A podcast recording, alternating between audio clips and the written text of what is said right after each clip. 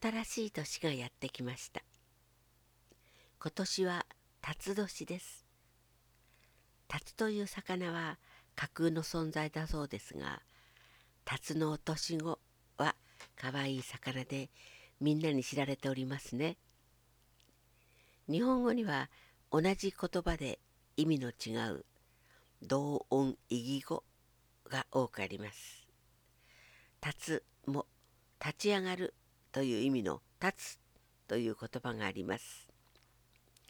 2024年新年のメッセージとしてお話かごのホームページに「立つ」「毅然と立つ」「美しく立つ」というタイトルで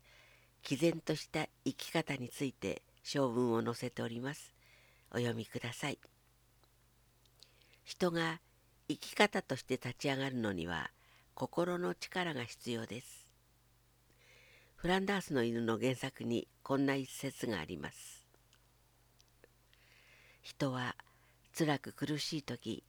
心の中に自分を奮い立たせてくれる何かを持てているということがどれほどの幸福であるかどれほどの生きる力となるかは言うまでもない神は子供が当たり前に授かる幸福のほとんどをネロには与えなかったが魂の扉の鍵だけは持たせてくれたのだ。ネロ少年は幼い頃両親を亡くしおじいさんに育てられるのですがやがてそのおじいさんとの別れも訪れるのです。貧しく苦しい日々の中で